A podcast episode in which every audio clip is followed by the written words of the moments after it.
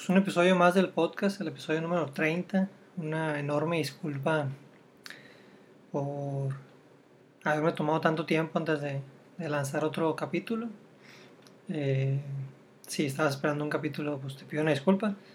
Eh, pues las cosas no estuvieron como que tan bien. Y afortunadamente nada tan grave, pero, pero pues ha sido lidiar con la situación del momento. Entonces, en ese sentido quise como que darme un tiempo, no presionarme mucho en, solicitar las reuniones para grabar y todo este rollo, pero, pero pues ya estamos de vuelta. También ahorita estamos eh, queriéndolo lanzar en YouTube, por eso estoy, me estoy grabando actualmente, que es algo que no, no había hecho. Y pues para probar, ¿no? Si de cuentas, pues el chiste es, es intentarle. Para este episodio 30 eh, hablamos con Cristian Gabriel Rodríguez. Él es director general de la empresa RIMSA, RIMSAMEX. Ellos hacen mantenimiento preventivo y correctivo a grandes corporativos, principalmente corporativos que tienen varias sucursales. Es una empresa eh, muy profesional, muy institucional, que nació en la ciudad de Los Mochis, él es de Los Mochis, aunque vive en la Ciudad de México y tiene mucha experiencia en el área de, gestión y administración de negocios, ¿no? Hablamos mucho de, cómo fue su proceso, porque aunque él no fundó la empresa, él la, la, tomó, bueno, empezó a trabajar con su papá primero y después él la tomó, eh, pues le tocó reinventar muchas cosas, ¿no? Y cómo enfocarse mucho en la, en la óptima administración del proyecto, en la Mm, innovación de la cartera de servicios, en el perfeccionar el tipo de clientes que estaban atendiendo y, y desde muy chavo. Entonces eh, es, es, una empresa que a mí en lo personal me llama mucho la atención, Cristian lo ha hecho muy bien eh, y pues es de los casos que, que, cuando tuve la oportunidad de conocerlo antes de, de, estar en esto del podcast, eh, es de los casos que me, han inspirado mucho, ¿no? Como para conocer más de estos proyectos y, y documentar y, conocer de estos emprendedores. Entonces, pues en medida de eso, le, pues vamos a darle con el episodio. Muchísimas gracias por, por el tiempo y espero que todo esté muy bien por allá. Mucha salud. Dale. Pues 3, 2 y empezamos a grabar. Cristian, muchísimas gracias por el tiempo. Hola Memo, eh, buenas tardes, muchas gracias a ti por la invitación, un gusto estar aquí en, tu podcast, este, un gusto saludarte y, pues venga, iniciamos. Sí, fíjate, tengo como dos meses que no grabo, así que me disculpa si ando un poquito oxidado. Sí. Eh, empecé la pandemia como que con todo, ¿no? De una acá, cinco episodios en una semana y como que bien activo de una, pues la chamba, el como que la presión se fue como que intensificando en cosas del, del, negocio con lo que estaba pasando. Y dejé de un lado como completamente grabar este podcast, pero, pero yo empecé porque pues nos conocimos cuando yo estuve ayer en Endeavor, ¿no? Acá en, Sinaloa. Eh, y pues casos como el tuyo siempre me llevaron, me llevaron un chorro la atención y conocer pues, los distintos emprendedores que había por acá y tenía mucho la intención de, de, compartir esos, esos casos, ¿no? Esos proyectos que, que en lo personal me, me llenaban un chorro de, de, o sea, más bien me llamaban mucho la atención, se me hacían muy valiosos y que no veía como más allá de, de reportajes de revistas o de periódicos y así.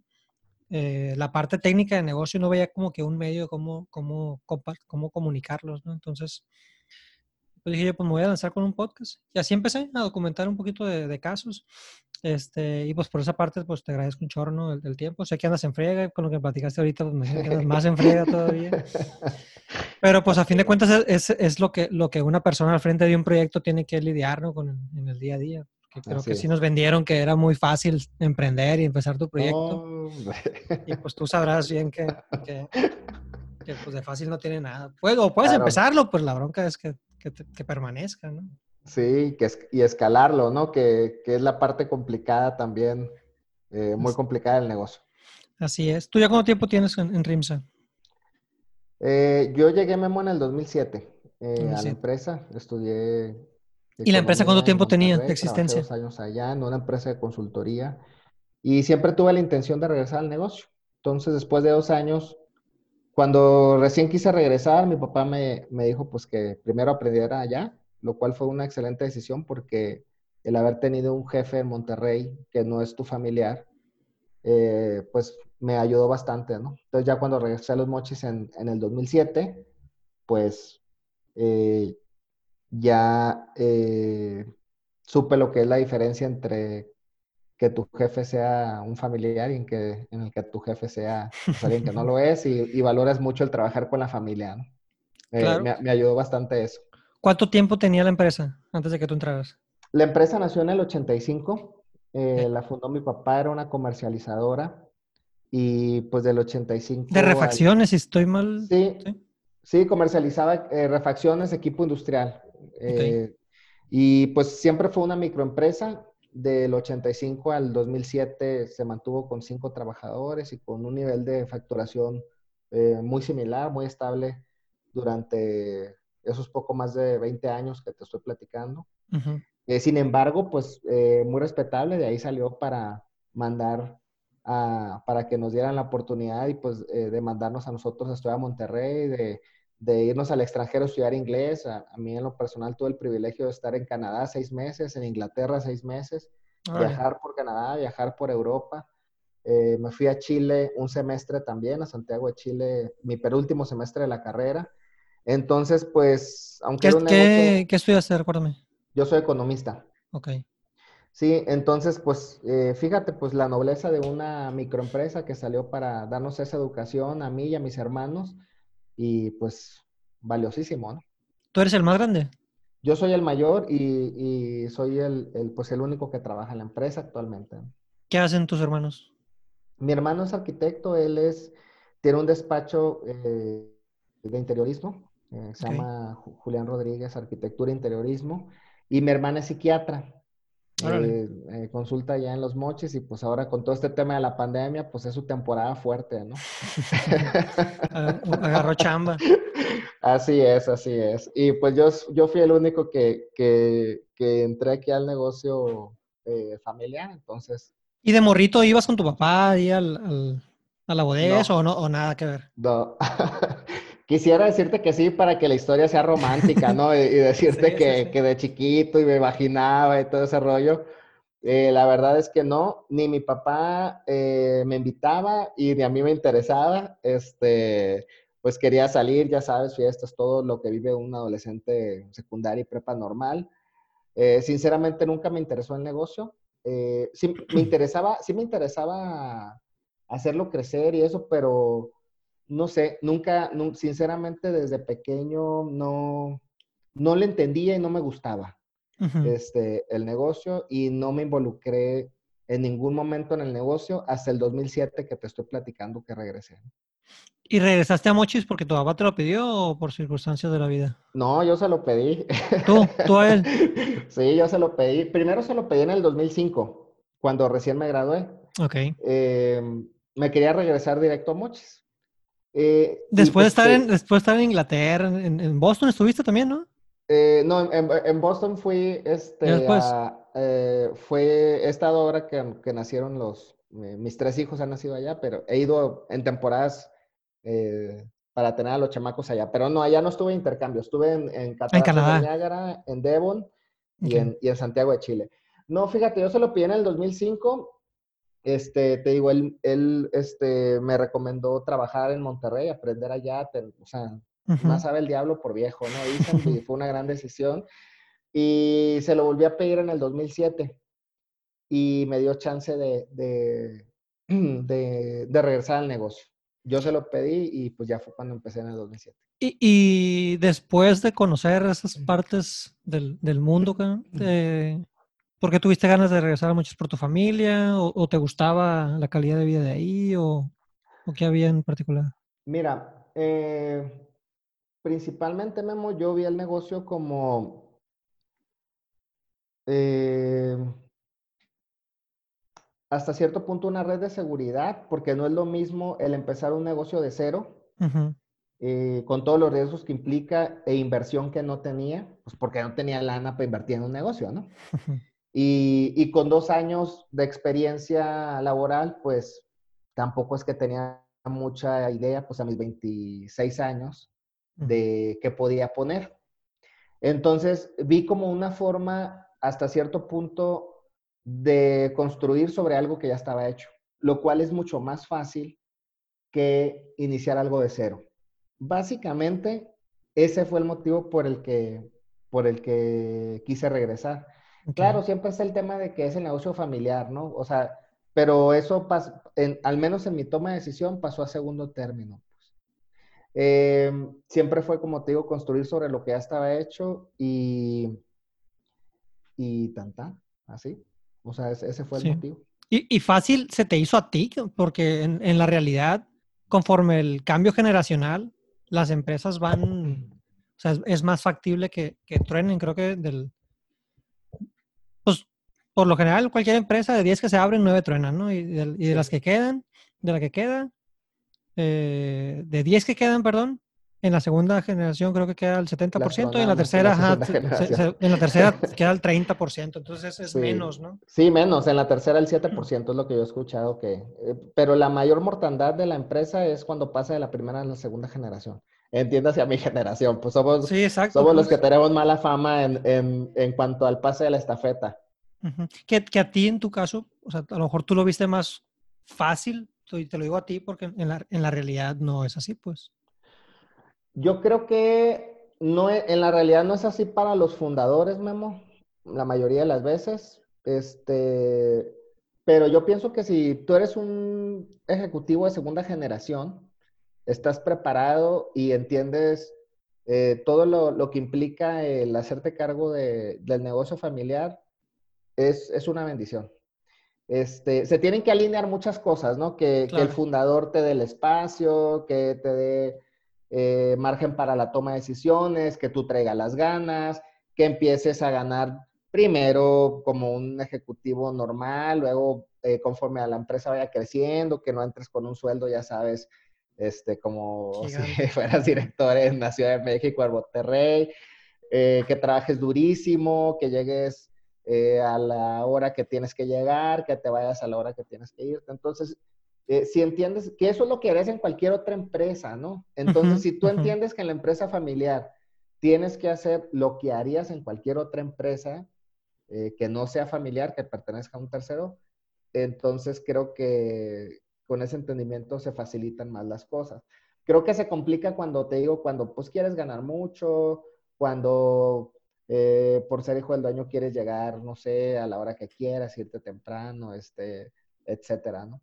Eh, por ahí se puede, y cuando no sean los resultados, este, también por ahí empieza a haber problemas, cuando no le tienes ascendencia a ciertos niveles gerenciales, directivos, o incluso a tu propio padre, ¿no? Eh, pues si no le tienes ascendencia, ahí empiezan los, los problemas, el choque generacional, el choque de culturas. en mi caso, claro que hubo todo de, esto que te estoy platicando, un poco, un poco, pero también eh, pues ahí ayudó mucho eh, una comunicación muy abierta con, mi papá. Y pues que es un hombre también muy inteligente y me dio mi espacio y me lo fue soltando poco a poco, como él iba viendo que se iban dando los resultados, ¿no? Y que, y que se iban dando las cosas. Que así debe ser. Lo hizo muy bien.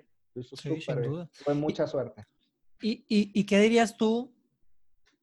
Porque ahorita Rimsa no tiene nada que ver con lo que, con lo que hacía en los primeros 20 años de su, de su, de su fundación, ¿no? Así es, digo, para poner en contexto cuál ha sido mi trabajo. Mi trabajo en la empresa ha sido más que nada escalar la empresa. Como te dije, yo llegué a, a, a construir sobre algo que ya estaba hecho. O sea, era una microempresa con cinco trabajadores, pero al final de cuentas que ya generaba utilidades, que ya tenía clientes, era una empresa local, solamente operaba en los mochis eh, y comercializadora. Y mi aportación eh, fue escalar la empresa, que es un trabajo durísimo, súper duro. Este, y con habilidades distintas, eh, se requieren ciertas habilidades para fundar un negocio y luego habilidades distintas para escalar el negocio. entonces, Eh, ahí hicimos muy buena mancuerna eh, eh, con, con, ese tipo de habilidades porque mi papá tuvo la habilidad de fundarlo y yo de escalarlo. Entonces a mí me tocó agarrar la empresa a cinco personas, actualmente somos más de 60 personas, facturamos 19 veces, 19 veces más de lo que facturábamos en 2007. pues generamos utilidades, la empresa a, como era antes, pues tenías cero utilidades y metías gastos a final de año y, ahí pues no le pagas nada al fisco, ¿no? Entonces la empresa eh, pues paga una cantidad importante de impuestos con toda su estrategia fiscal y eso es gracias a que genera utilidades. Eh, y pues eh, esa ha sido mi aportación y aparte pues de crecerla de una empresa que solo operaba en los mochis a ser una empresa que opera, ser comercializadora, hacer de servicios de operar en los mochis a operar en todo el país.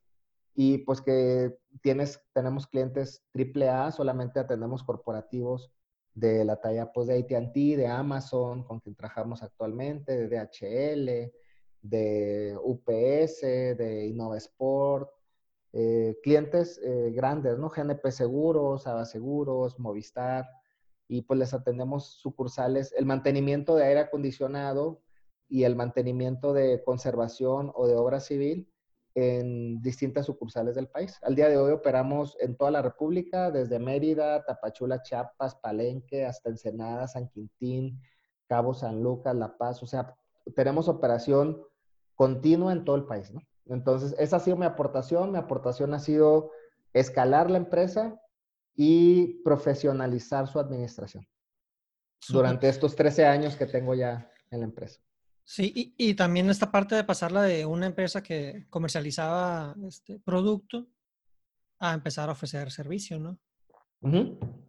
¿Eso cómo, cómo, cómo fue visto por la parte de, por, tu papá? O sea, ¿cómo empezaste tú de que, oye, me piden un servicio acá, lo voy a llevar con este material que tenemos aquí? ¿Cómo nació eso? En ese entonces mi papá le daba servicio a las calderas, le vendía eh, lo que es la instrumentación y le daba el mantenimiento a la caldera de Vips, que es una caldera pequeña que se utiliza para calentar el agua con la que lavaban los platos los Vips en Mochis. Vips pertenecía a Walmart. Entonces, eh, le pasaron otros servicios para los restaurantes y nos dimos cuenta que dar el servicio generaba mucho, o sea, era algo que facturaba muy poquito, pero que generaba muchos problemas. Entonces, a mí en lo personal, o sea, muchas quejas, había muchas quejas del cliente, los tiempos de respuesta, de que las refacciones no llegaban, etc. Entonces, a mí en lo personal no me gusta trabajar con ese estrés de, no dar un buen servicio. Entonces, me enfoqué en primero resolver todas las quejas del cliente, que en ese entonces era Walmart, ahora ya Alsea es quien, quien, quien compró Vips hace algunos años. Entonces, al empezar a resolver todo ese tema las, quejas de ese pequeño, eh, de los servicios que dábamos a VIPs, en ese entonces solamente a VIPs en los mochis, pues empecé a ver que el tema del servicio era un tema complicado. Entonces lo, lo resolvimos en los mochis y luego nos invitaron a dar el servicio en los VIPs de Culiacán, luego en los VIPs de Mazatlán, luego en los VIPs de Obregón y de Hermosillo, este, al final, ¿no?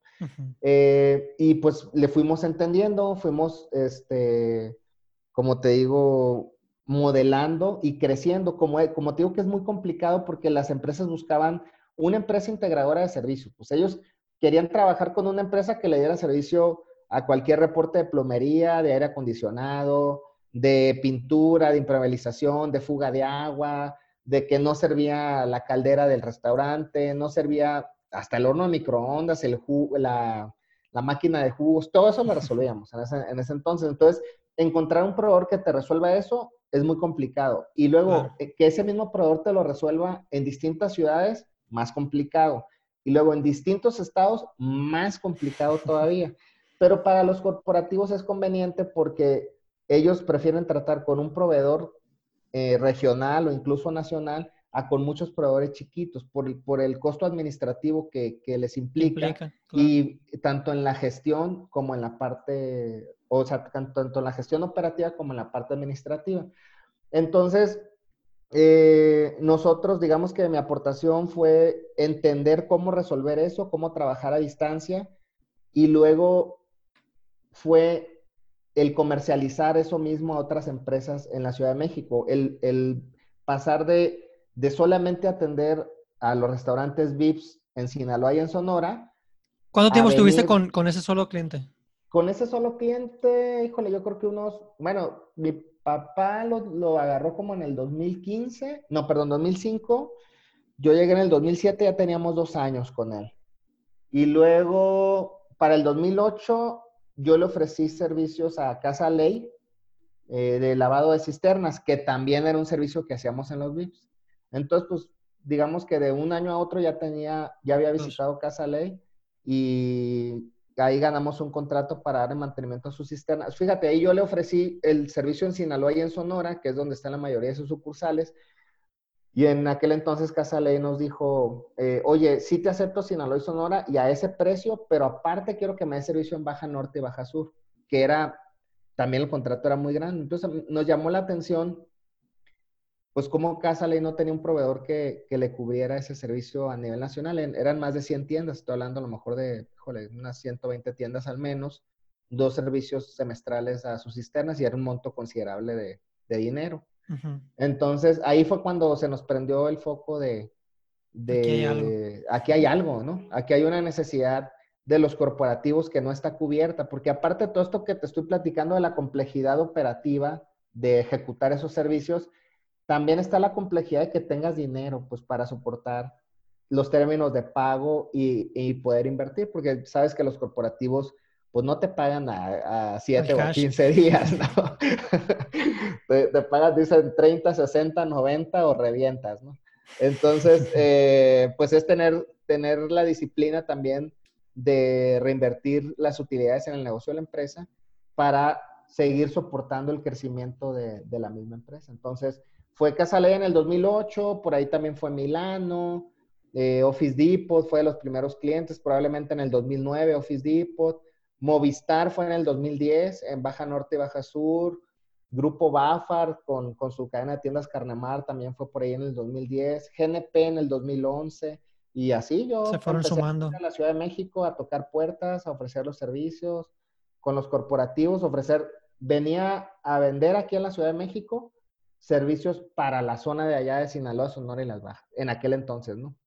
Pues Aprovechando que tú tenías ya toda una red acá de de poder resolver en, en, esas, en esta zona. Pues. Exactamente. Primero fue formar la red y luego ya que tenía formada la red y estabilizado el servicio, ofrecer, venir a comercializar ese servicio. Pero siempre hice las dos cosas a la par. O sea, estabilizaba la red y venía a vender, porque la venta pues no es, o sea, si bien es cierto, no es, no es tan, tan complicada, tampoco es tan sencilla. O sea, vender a los corporativos tiene su proceso muy sui generis y sus tiempos. Entonces, eh, pues hacía las dos cosas a la vez. En aquel entonces, mucho más operar y estabilizar el servicio, menos vender. Y poco a poco se fue cambiando la balanza hasta vender y prácticamente ya no pero pero sigo vendiendo.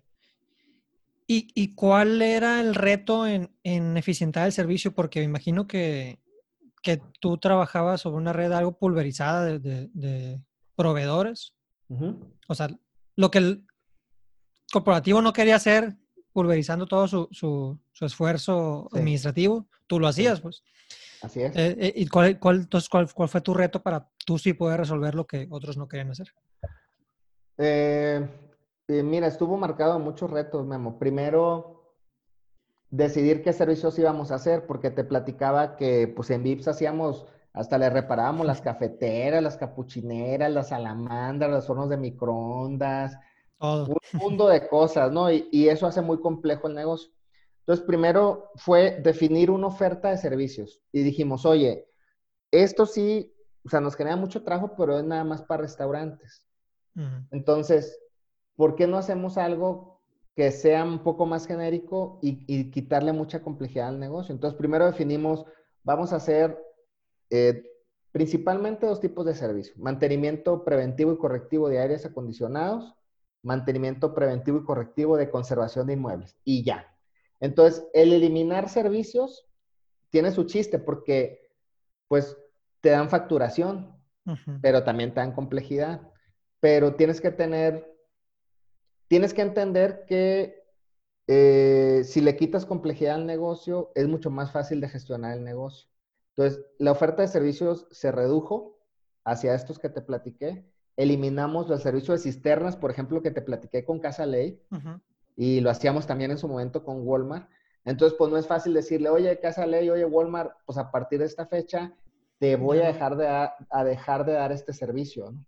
Y aparte, sí se facturaba una cantidad bastante importante de esos servicios.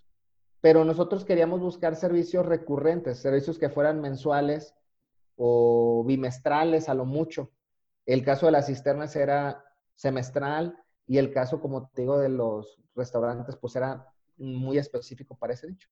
Entonces, primero fue ajustar la, la oferta de servicios. Luego que ajustamos la oferta de servicios, eh, ajustar el perfil de cliente. ¿Cuál es el cliente objetivo? Entonces, nos enfocamos en inmuebles eh, entre 50 y 1000 metros cuadrados. Y entonces le tuvimos que dar las gracias a, a, los otros servicios que teníamos con Walmart, con Casa Ley, y decir, nada más nos vamos a enfocar en este tipo de inmuebles. Entonces, ahí es eliminar clientes también, eh, hacer una optimización de clientes y quedarte con los que te generan más facturación, con los que clientes para los que tú eres más relevante, ¿no?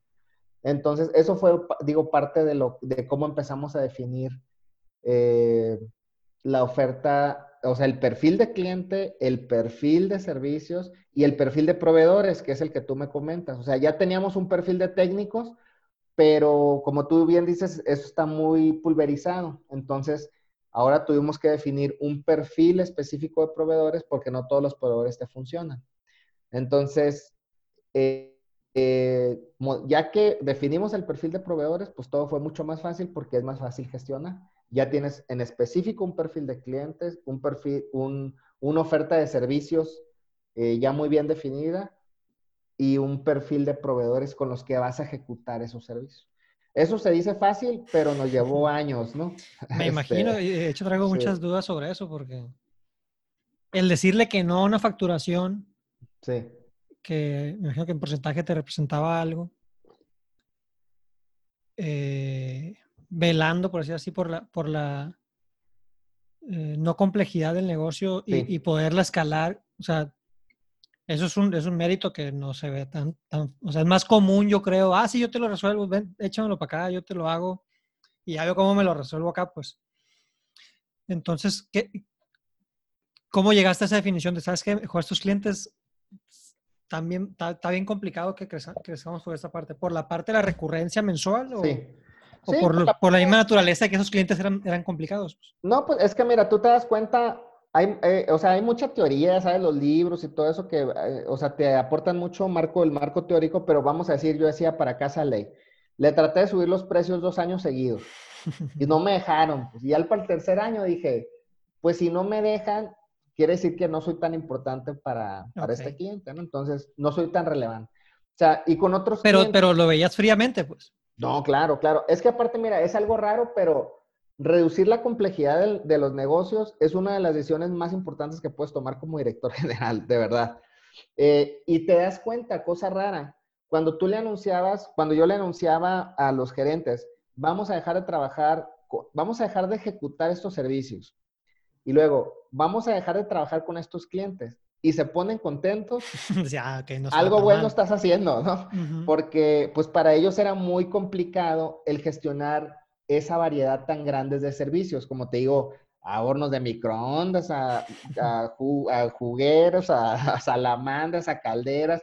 Cuando todo lo, lo, lo simplificamos a solo darle mantenimiento al aire acondicionado de los inmuebles, y a la conservación del inmueble, que es plomería, electricidad, lo que es la obra civil, todo se hizo más fácil. Pues. Entonces, o sea, el trabajo para ellos, la chamba se las, se las más fácil.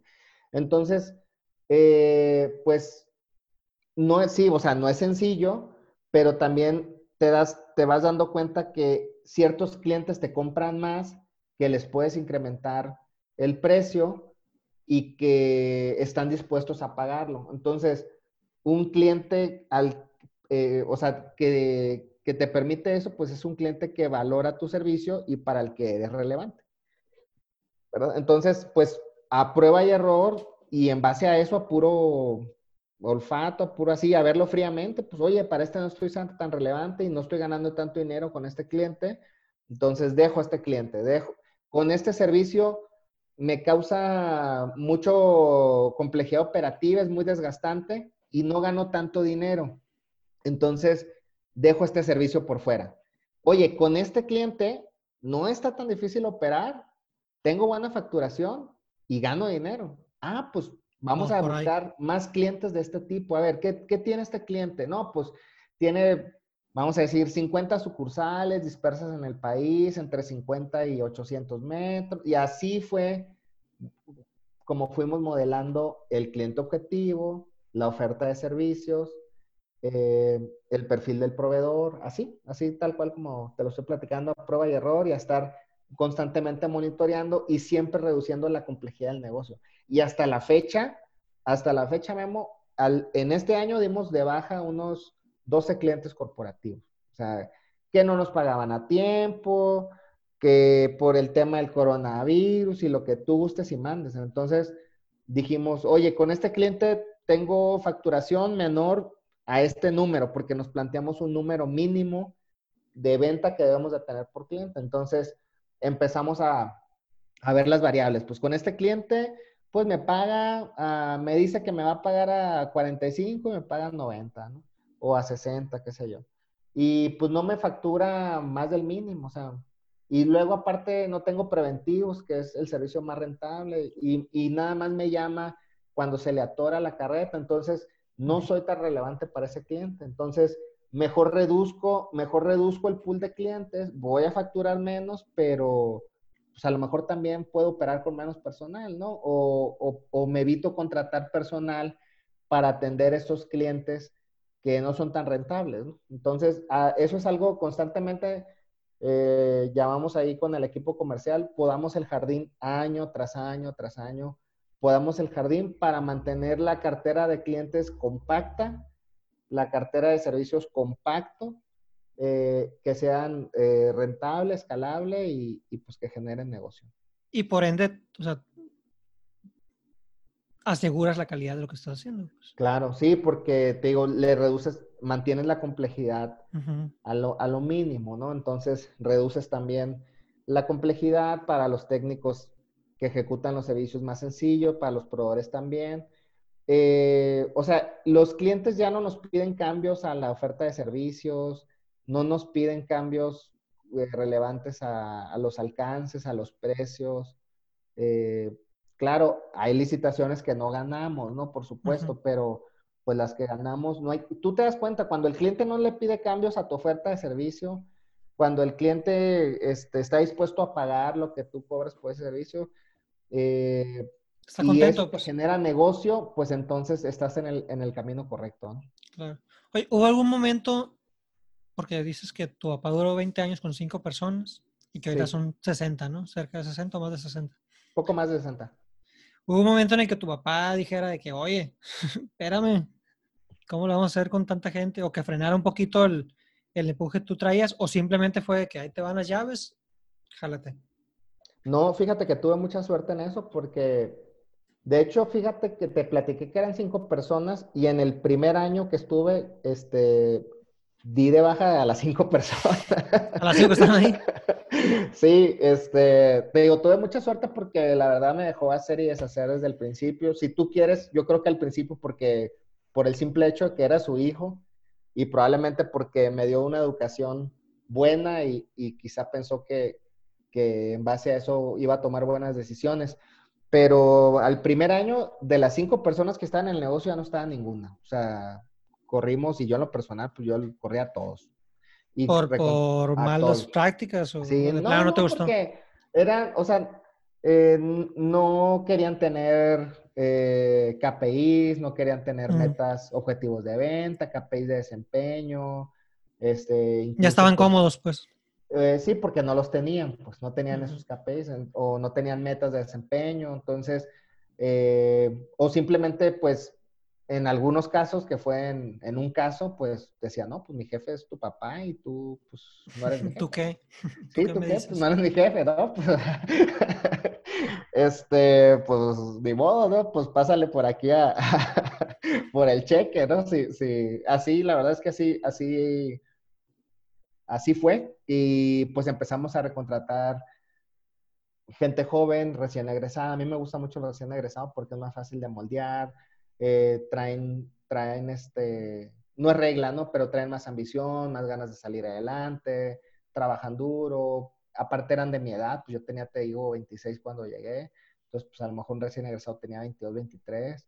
Entonces también, porque yo me di cuenta también que la gente que estaba ahí pues ya está en sus 45, 30, no había nadie de 20, entonces también hubo cierto choque cultural en los ritmos de trabajo, en todo ese rollo, ¿no? Pero principalmente fue tema de gestión, ¿eh? que no querían tener objetivos ni metas de venta, ni objetivos, ni KPIs para evaluar su desempeño. Entonces, empezamos a contratar eh, gente nueva. Entonces, este, mi papá me, me, dejó hacer, respondiendo un poco a tu, respondiendo a tu pregunta, pues mi papá desde el principio, desde el día uno, eh, me dejó hacer y seguir el ritmo, e incluso ahorita pues él me dice que, que si, ¿por qué no vamos más rápido? Entonces le digo, espérate. ¿Qué, estás esperando?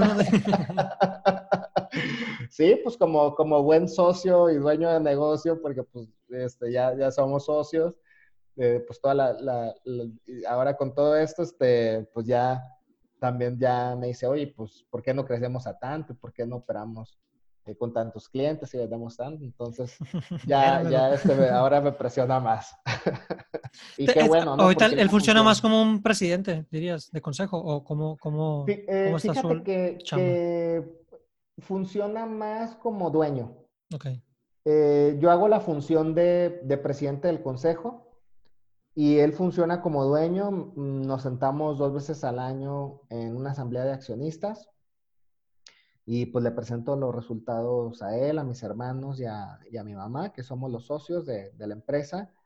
Eh, se les presenta el histórico de ventas, el histórico de utilidad de operación, el histórico de dividendos, eh, cuál es el plan de, cuáles son las metas del, año que viene, eh, cuáles son los objetivos financieros de la empresa a corto plazo, cuáles son los objetivos financieros de la empresa a largo plazo, hacia dónde vamos.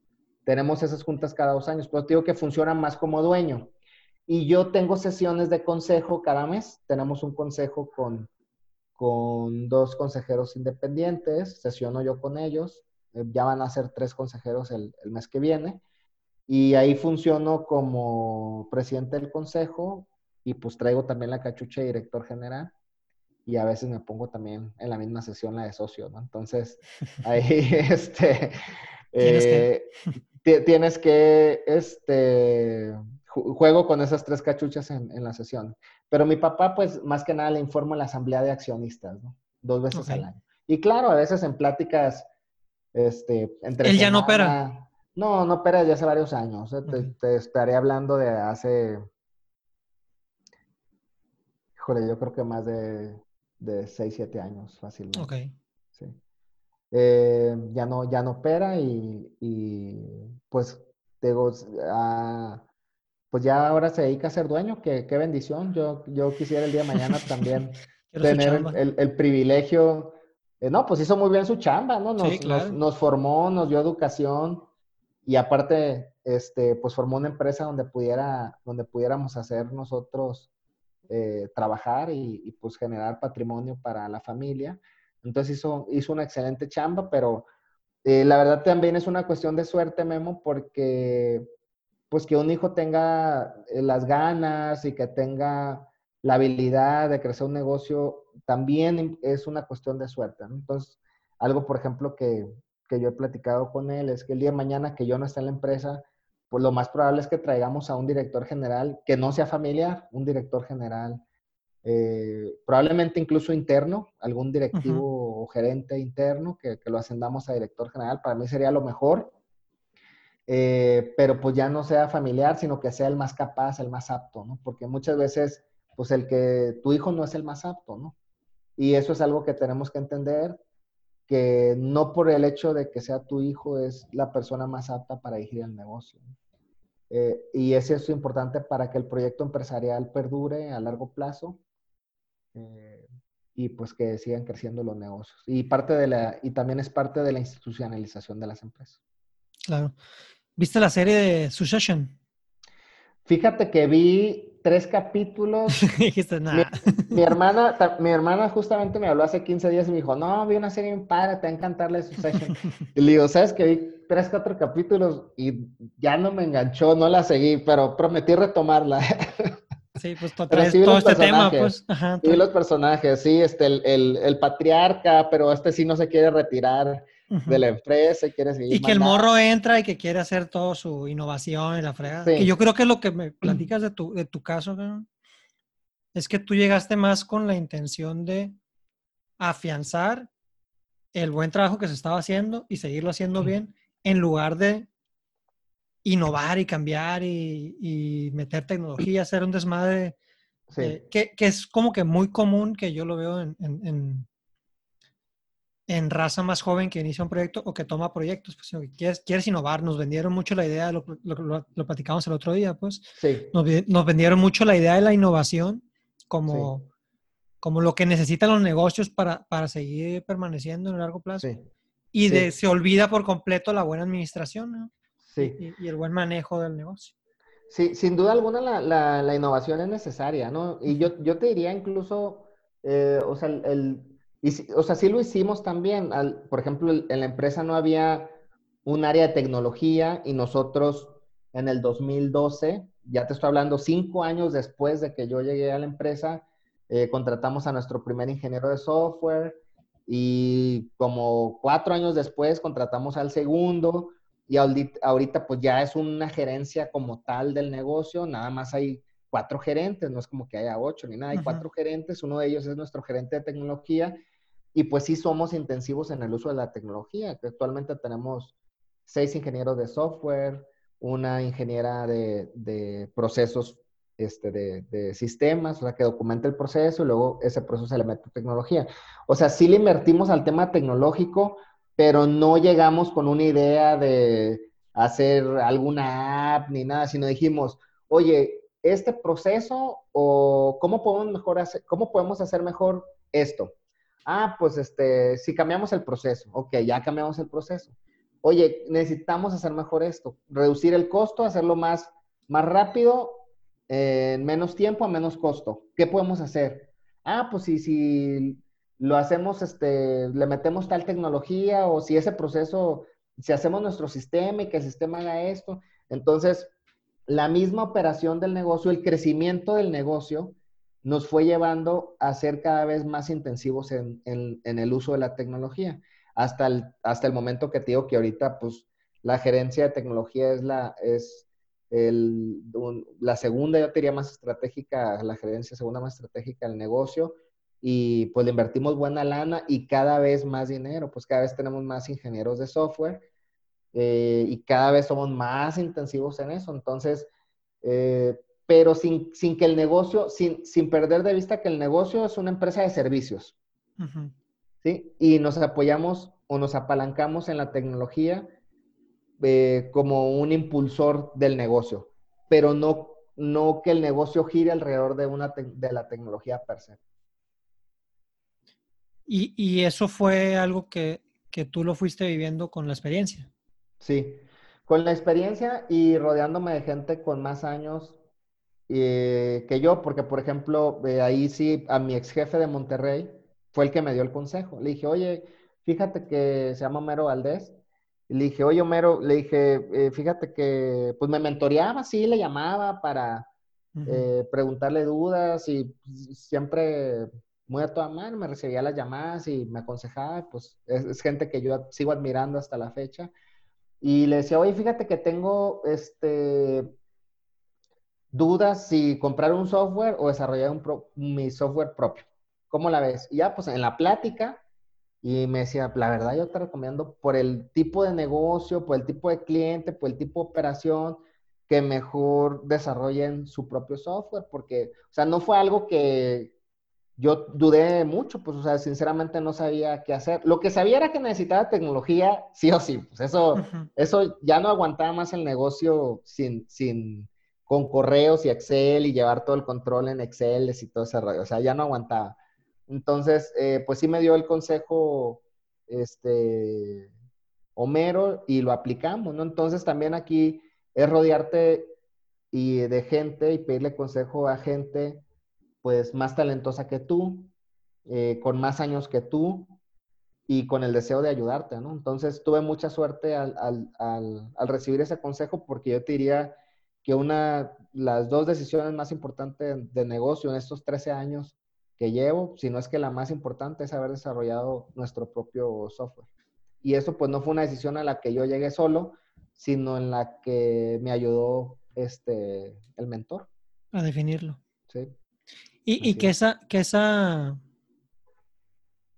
como que esa habilidad tuya de, encontrar un mentor, hacer las preguntas, tener tu propio consejo, fue la que te, pues la que nos puso en contacto con nosotros cuando te acercaste a, a, Endeavor, pues. Pero ¿de dónde crees que venga tú como que esa, esa, porque es, es, es, una fortaleza, pues, que muchas veces el ego del director no lo permite eh, como transmitir, de que no, pues, no, ¿cómo le voy a preguntar cómo hacer las cosas si yo soy el que las hago? Pues, ¿sabes?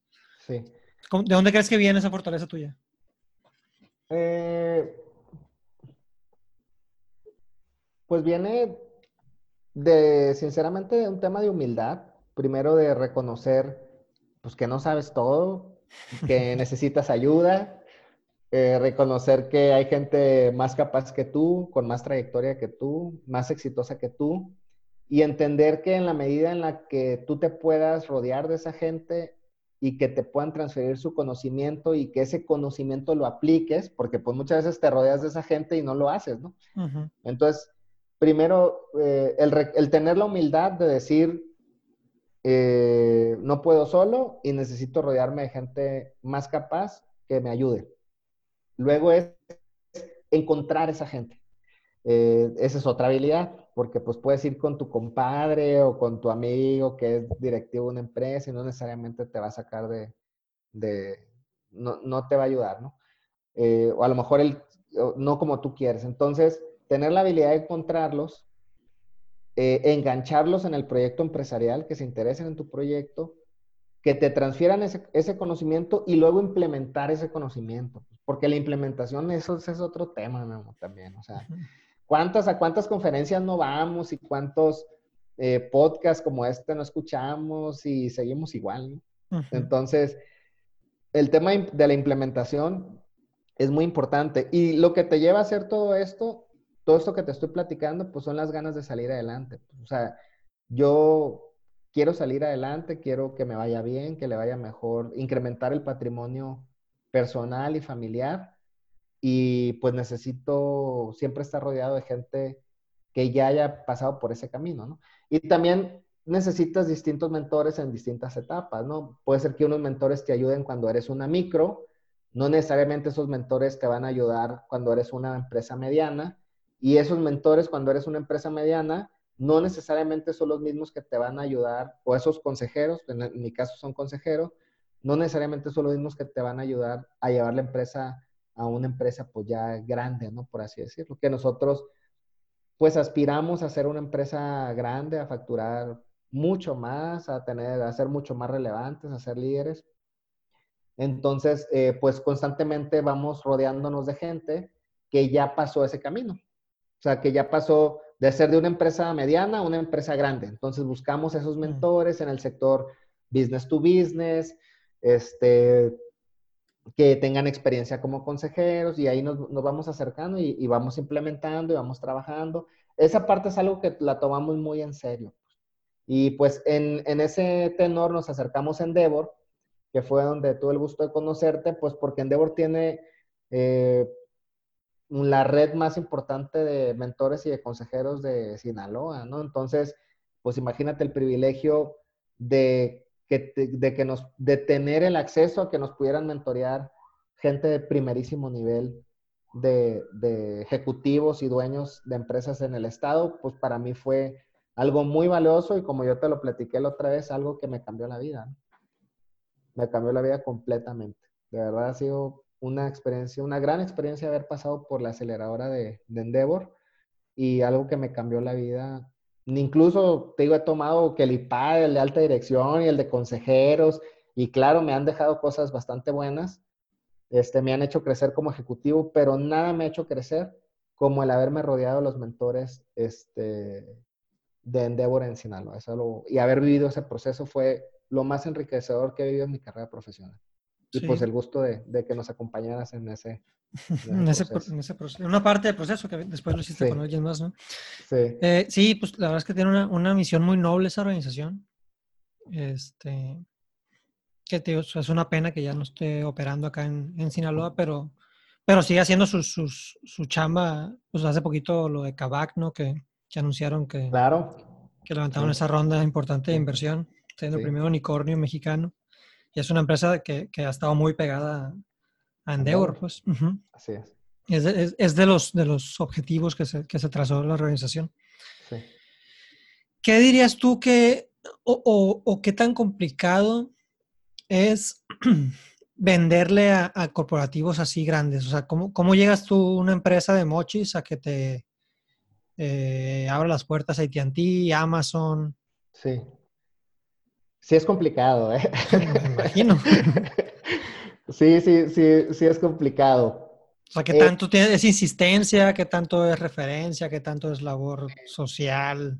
Que te conozcan. Sí, mira, ahí tenemos un punto de diferencia los mentores o los consejeros y yo, porque eh, yo creo mucho en el proceso más que en las relaciones. Siempre las relaciones te ayudan, ¿no? Pero creo que el proceso para mí lo es, es el 80% de, de, del del ratio de éxito que puedes tener de venderle a un corporativo.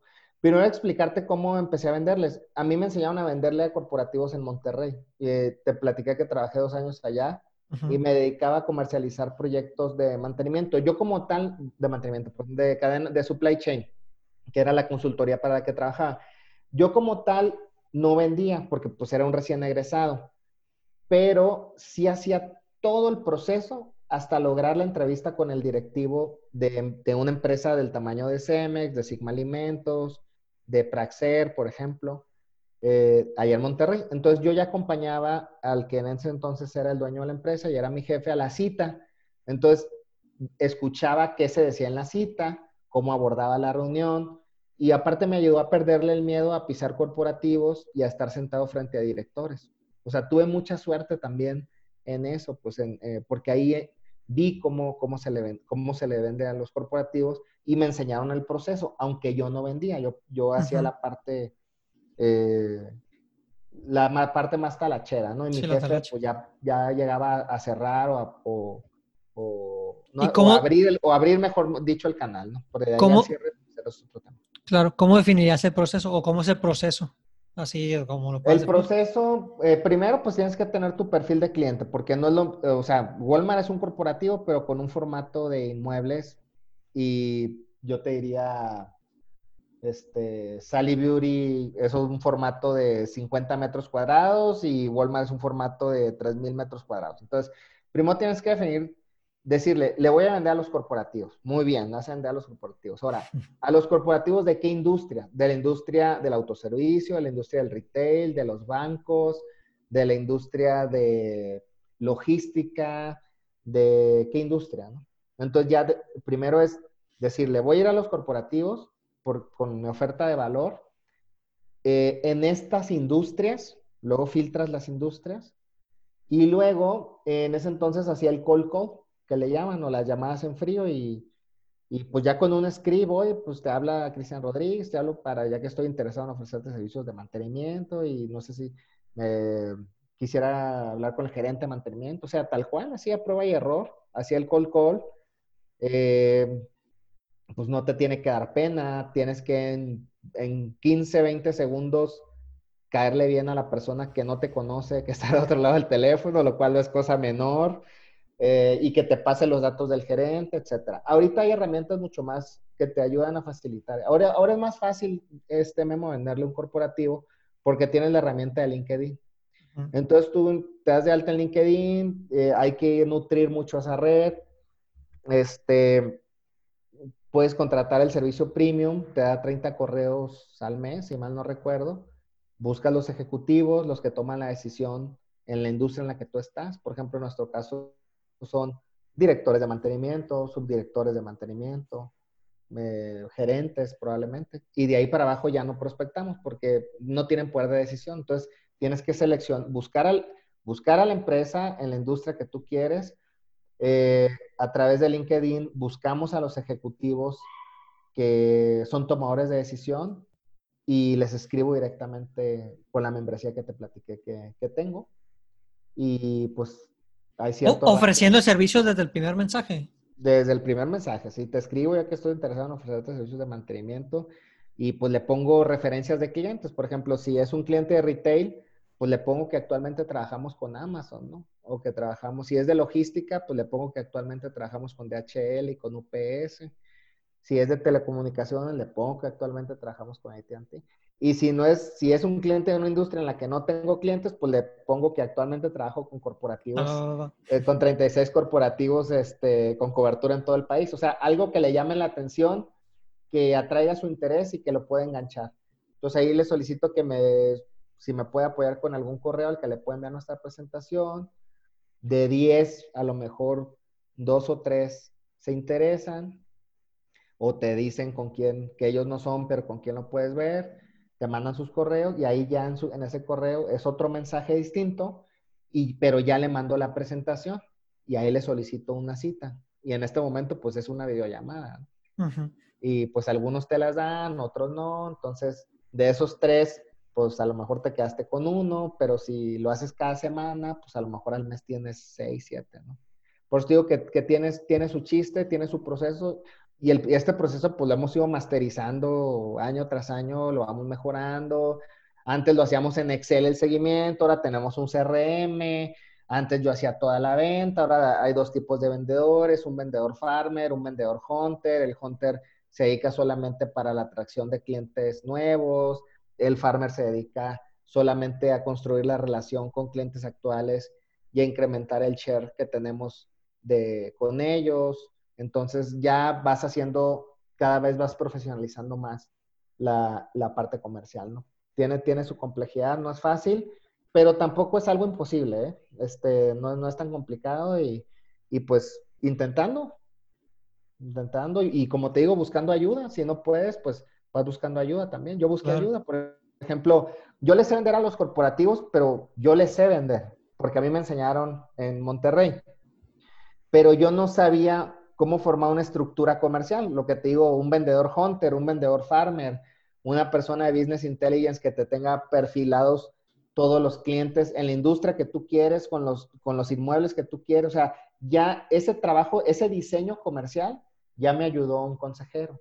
Okay. Este, luego, a tu equipo comercial, la compensación variable, cuánto le vas a pagar fijo, cuánto variable, pues yo no lo sé, pero me acerqué a gente que lo sabía, a especialistas, y ellos pues me ayudaron a hacer eso. Entonces te vas, como te digo, rodeando de gente que te va ayudando a, en distintos temas que van saliendo a la empresa y poco a poco vas armando la estructura, ¿no? Entonces, pero es mucho de querer, de implementar, ¿no? Claro. ¿Te, ves tú eh, dirigiendo otra empresa que no sea RIMSA? Claro que sí. sí, sí lo este, harías. Sí, por supuesto, sí, sí, sí. De hecho, eh, yo te diría que podría decir que me gradué como ejecutivo en el momento en el que suceda eso, porque el que suceda eso, pues e, el, que tú hagas eso es una cosa, pero el que lo hagas bien es otra, ¿no? Porque la hora cero para, para los consejos de administración y los directores generales es en el momento de la sucesión. Entonces, eh, en el caso de la sucesión de mi papá hacia mí, pues se dio de forma natural y te digo, y corrimos con muchísima suerte, los dos. Eh, en la sucesión que yo le vaya a pasar la estafeta a otra persona, pues me gustaría que fuera alguien interno, porque no es lo mismo que traigas a alguien externo, no es el mismo amor, no es, la misma lealtad a la empresa, no es el mismo compromiso. no quiere decir que no funcionen, sí funcionan, pero el nivel de éxito se reduce cuando traes a un director general externo. Entonces, para, para pasar la estafeta hacia otro director general, pues tienes que ir formando a esos cuadros ejecutivos, mantenerlos, pagarles bien, darles buenas prestaciones, año tras año formarlos en la parte financiera, en la parte operativa, en la parte administrativa, en la parte de capital humano. O sea, tienen que ser, entender todo para que puedas tener sucesores. Y claro que me veo dirigiendo otra empresa, a lo mejor formando otra empresa. Este, de hecho, pues nos lo hemos, nos lo hemos planteado este, abiertamente.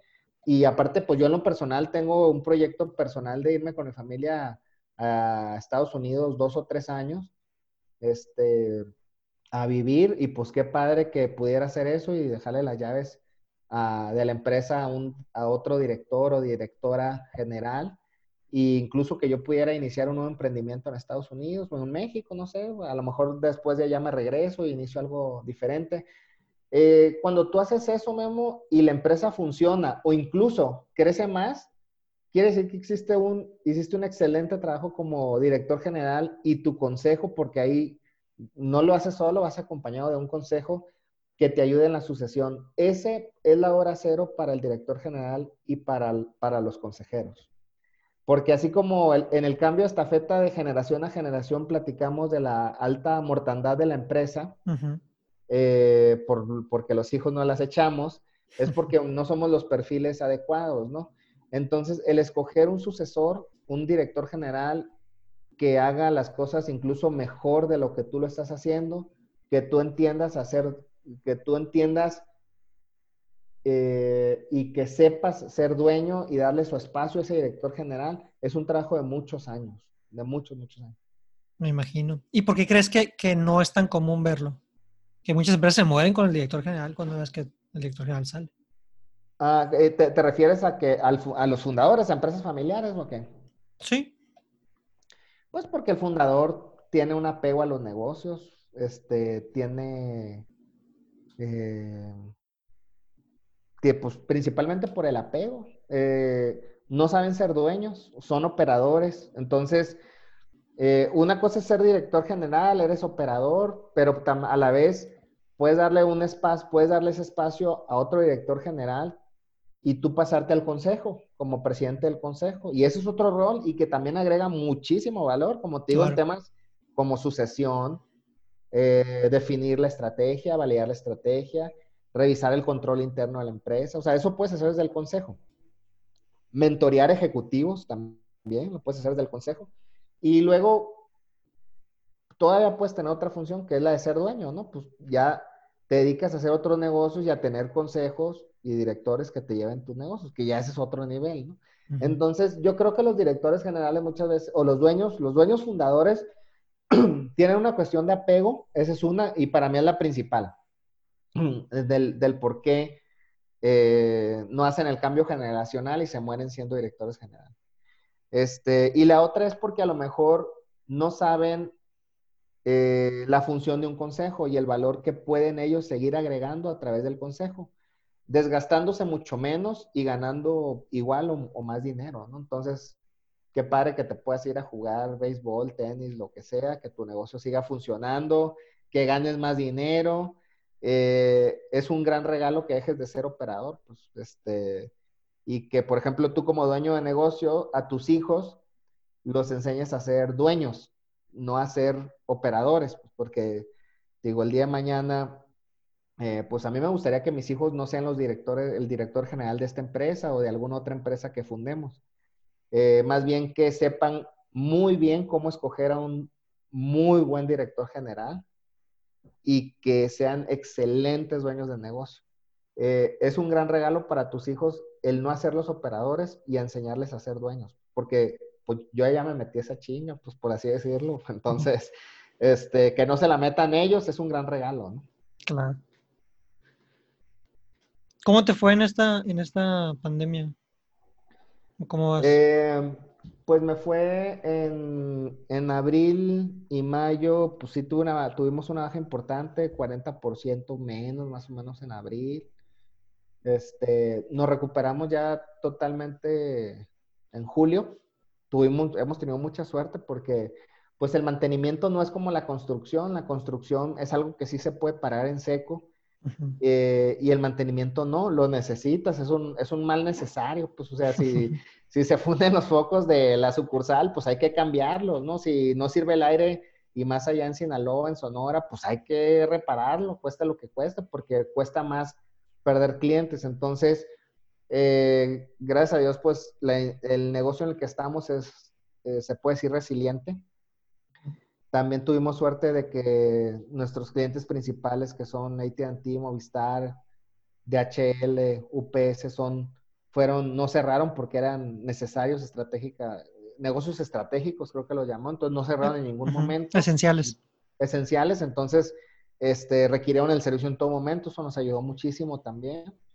Eh, y entonces, pues nos recuperamos en julio, ya en cuanto a ingresos estamos totalmente recuperados, no sin haber hecho ajustes dolorosos en la parte de, personal, pues claro, tuvimos que dar de baja personal, este, también cambiamos la operación, cómo operamos, operamos con cierto número de gente, ahora operamos con menos gente, este, tuvimos que eh, apresurar la automatización de procesos y pues eso, o sea, ir ajustando este, gente y también le invertimos a la parte comercial, la crecimos y a la parte tecnológica. O sea, la parte operativa la adelgazamos, pero le invertimos a, la parte tecnológica, contratamos más ingenieros y, y también equipo comercial.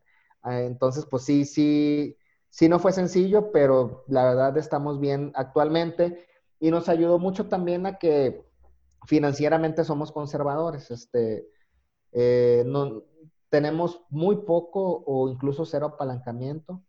Eh, tratamos de financiar el crecimiento, no tratamos, financiamos el crecimiento con ingresos de nuestros propios clientes. Si no nos pagan, pues le suspendemos servicios.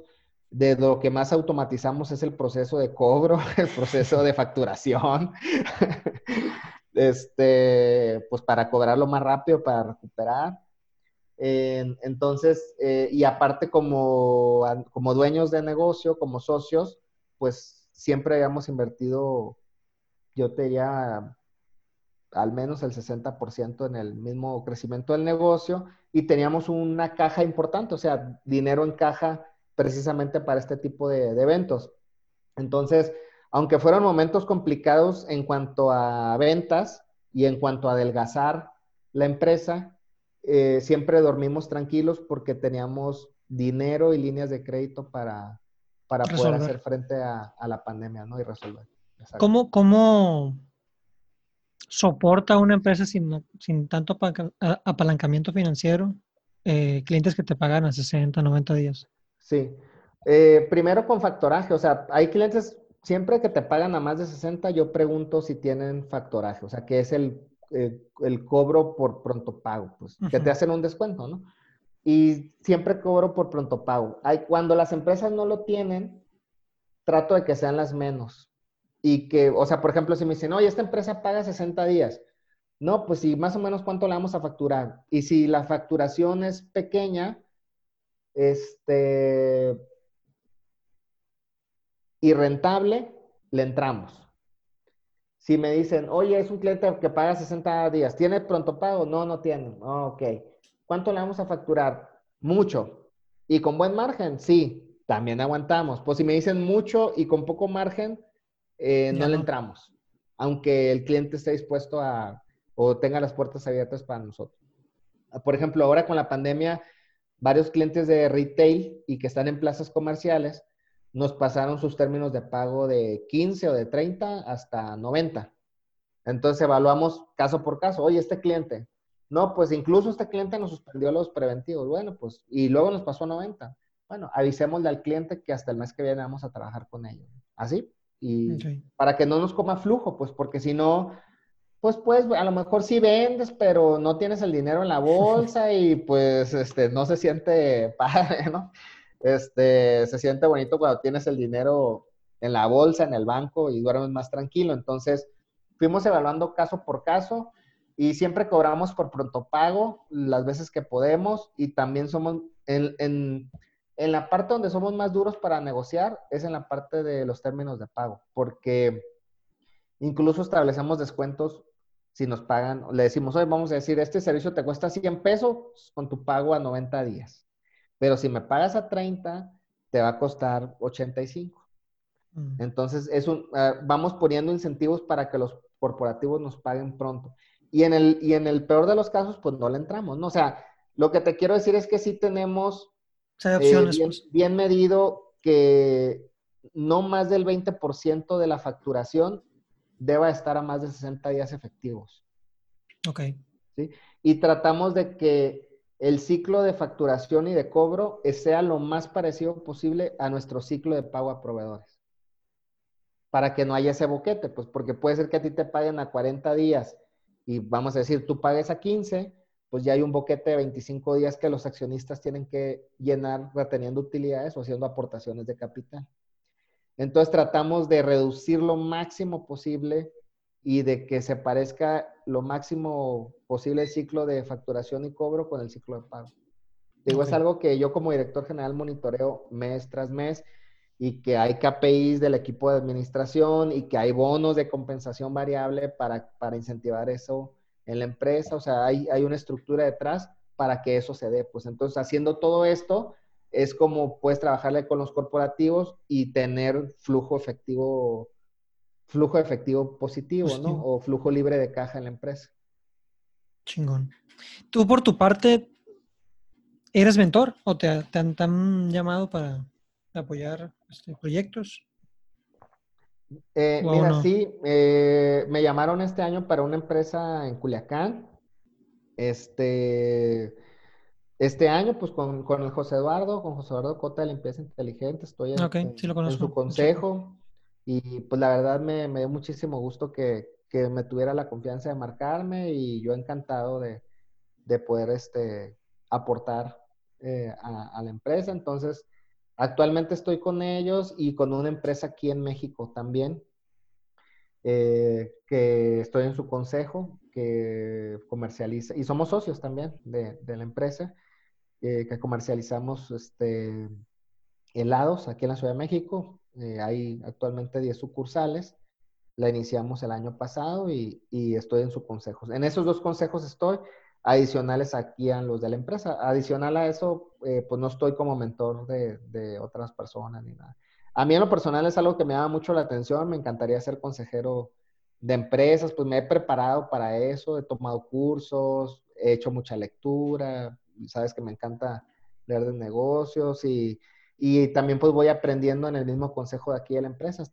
Como te decía, me encantaría el día de mañana pues que hubiera un director general eh, en esta empresa que, que se encargue de la operación y yo pasarme al consejo de la empresa y poder estar en otros consejos aportando sería algo, para mí es una meta personal, pues, a, mediano plazo. Estoy seguro que se va a dar.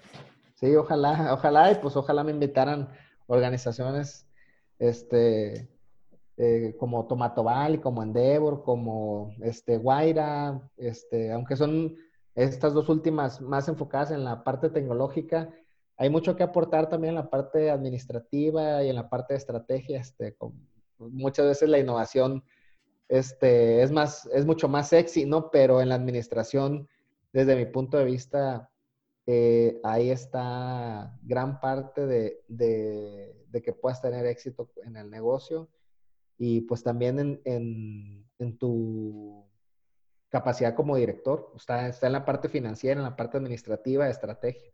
Sí, en la innovación también, ¿no? Pero eh, yo creo que está mucho más por el otro lado. Totalmente de acuerdo. Mi Cristian, pues muchísimas gracias. Este, ¿qué, ¿qué, ¿qué redes usas más? ¿LinkedIn? Uso mucho LinkedIn, sí, fíjate, es como si estuviera, eh, yo llego aquí a las 9 de la mañana a la oficina y lo primero que abro es mi correo y luego el LinkedIn, es lo primero. Y hasta ahorita lo tengo abierto, lo último que cierro es precisamente eso, entonces eh, es lo que más uso, prácticamente.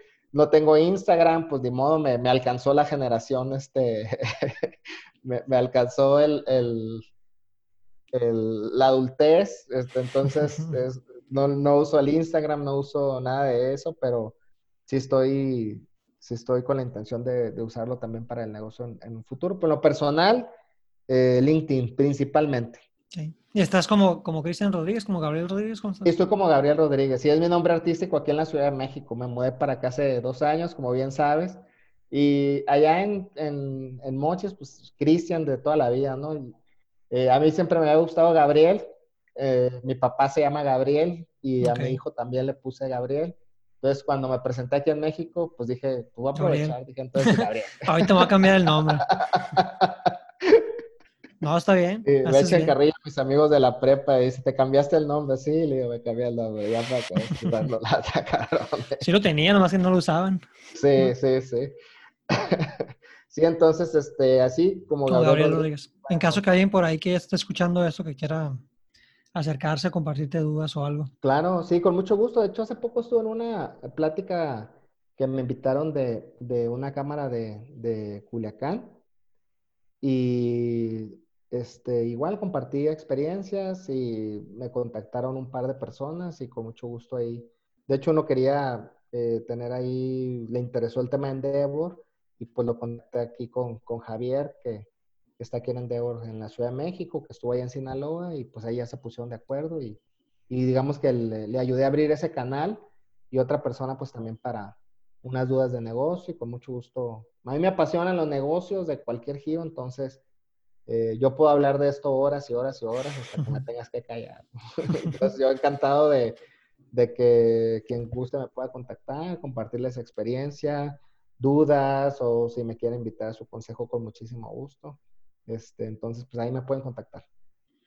Y un saludo a Javier, por si de casualidad está escuchando. Sí, sigue festejando el, el, el nuevo unicornio eh, de Cabac, es un gran logro para el Deo, nos da mucho gusto recordarle que el objetivo son dos, entonces para que no se relaje, le quedan, les quedan todavía tres, meses, ¿no? Para, para poder cumplir el objetivo que no está cubierto. Bueno, Gabriel, Cristian, Cristian Gabriel, muchísimas gracias. A ti, a ti Memo por la invitación, muchísimas gracias, un gusto platicar contigo, un saludo a, todo tu, tu auditorio. Muchas gracias y espero que les haya gustado. Gracias, hasta luego.